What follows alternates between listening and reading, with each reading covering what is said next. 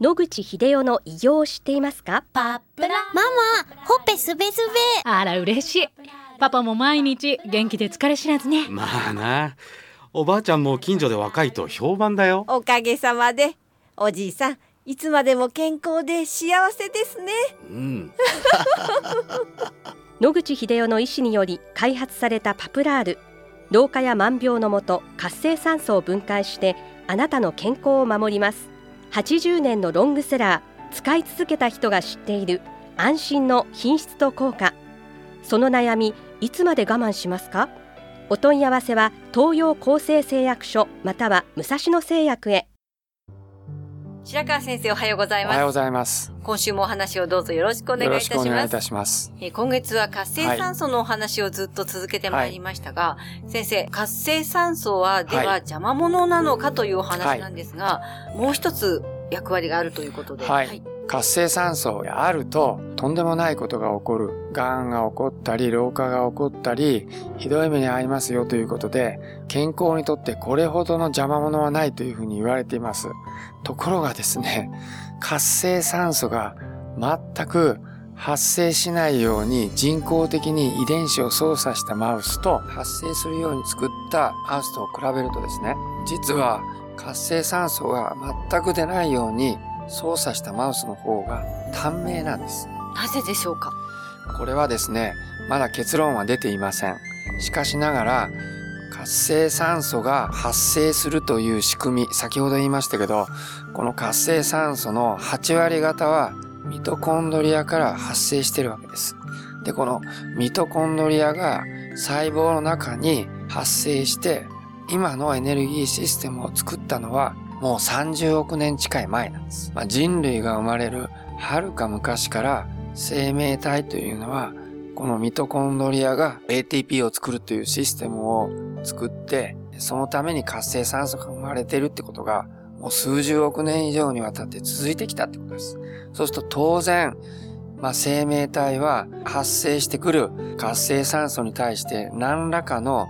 防御機構を作らないとうまくいかないということになって、つい最近10年、100年前に生まれたわけじゃなくて、何十億年もの間、活性酸素は生命体にとって非常に危険な存在であり続けてきたわけですね。そうすると生命体は自らの死を招かないために活性酸素をうまくコントロールしなければいけないというシステムをずっと探し続けてきた。逆に言うと活性酸素というものがある程度あることによって体はですね敵が来るから備えましょうというのと一緒で警告を受けて体が緊張状態を作るということが非常に重要なことだと考えられるんですね。我々疫学をやってる人間がいろんな調査をすると緊張がない何らかの障害がないという世界は実はあんまりよろしくないんですね。前申し上げた腸内細菌の世界でも善玉菌ばかりだとかえって病気が起こっちゃうんです。大腸菌という悪玉菌がある一定量いて、常に免疫系が大腸菌が暴れたらやっつけなければいけないという警戒体制に入った中で、善玉菌がすくすくと育って、ちゃんとした役割を果たすという、こういう二面性があることによってですね、初めて体っていうのはどうやら順調にいくようなシステムになってるようです。ですから、これはまだ全然仮説の段階でどうしてっていう結論は言えないわけですけども、活性酸素がある程度出てくることによって、おそらく体はそれに備える緊張状態を維持するシステムを持ってるんだと思います。で、それを活動をさせることによって、ある緊張状態があることが、その他の安定的にいろんな生命活動をするための糧になっている可能性が非常に高い。そのことによってあると。ただ、それは少量でいいのであって、膨大な量になってくると、今度は体は防ぐことができなくて、ボロボロになっていくという状態なので、ある程度の発生量までは大変ありがたいことなんだけども、ある一定量を超えてしまうと、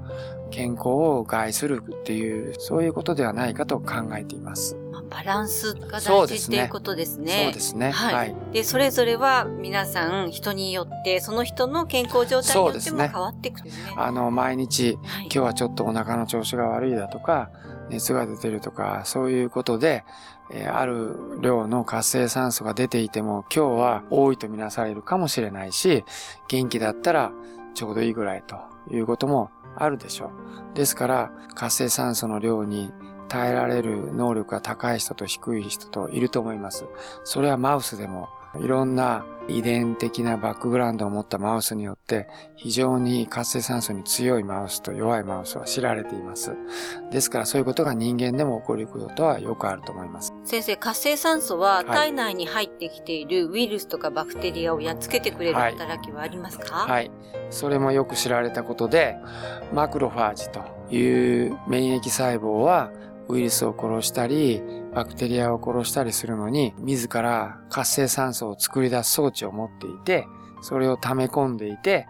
ウイルスが来たらぶつけると。そうすると電子をばらまいて破壊するという強力な武器になりますので、それが一番強いということもあります。ただ、自己免疫疾患というのがありまして、えー実際にはウイルスやバクテリアがいないのに免疫細胞がウイルスやバクテリアが来たと思ってそういうものを吐き出してるわけですね。例えばリウマチの場合は関節ですね。関節空内に何らかのバクテリアやウイルスが来たと勘違いして免疫細胞がやっつけろと活性酸素を出すと。そのために関節の軟骨だとかそういう組織が破壊されてしまって病気になる。こういうこともあるわけですね。自己免疫疾患なんてのはおそらくこういう仕組みで起こってるんだと考えられるので、うまく敵を排除するのに使えばいいんですけども、遺伝体質として間違った判断を免疫細胞がして、